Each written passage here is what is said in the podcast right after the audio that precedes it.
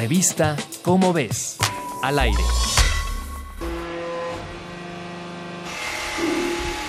Cada año se fabrican millones de aparatos en todo el mundo.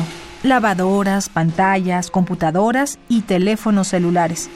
A decir verdad, estos últimos son tantos que el número de móviles activos supera incluso al de la población mundial.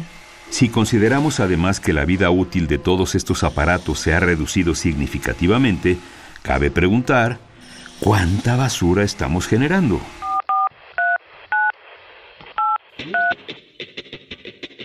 El Global E-Waste Monitor 2017 es un informe elaborado por la Universidad de las Naciones Unidas, la Unión Internacional de Telecomunicaciones y la Asociación Internacional de Residuos Sólidos. De acuerdo con sus cifras, en 2016 se produjeron 44.7 millones de toneladas de basura electrónica, 5% más que en años anteriores. Para 2021 se estima que el número aumentará un 17%.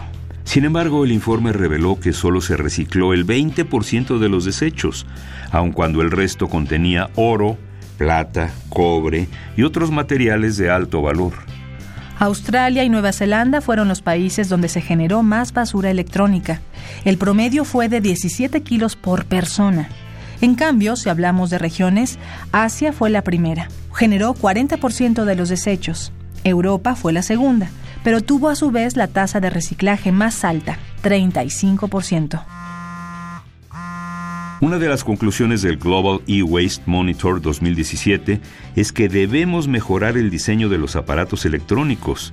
Nuestros objetivos tendrán que ser facilitar su reutilización, su reciclaje, el seguimiento de los desechos y la recuperación de sus componentes. Encuentra más información en la revista Cómo ves, información desde la ciencia por un consumo responsable.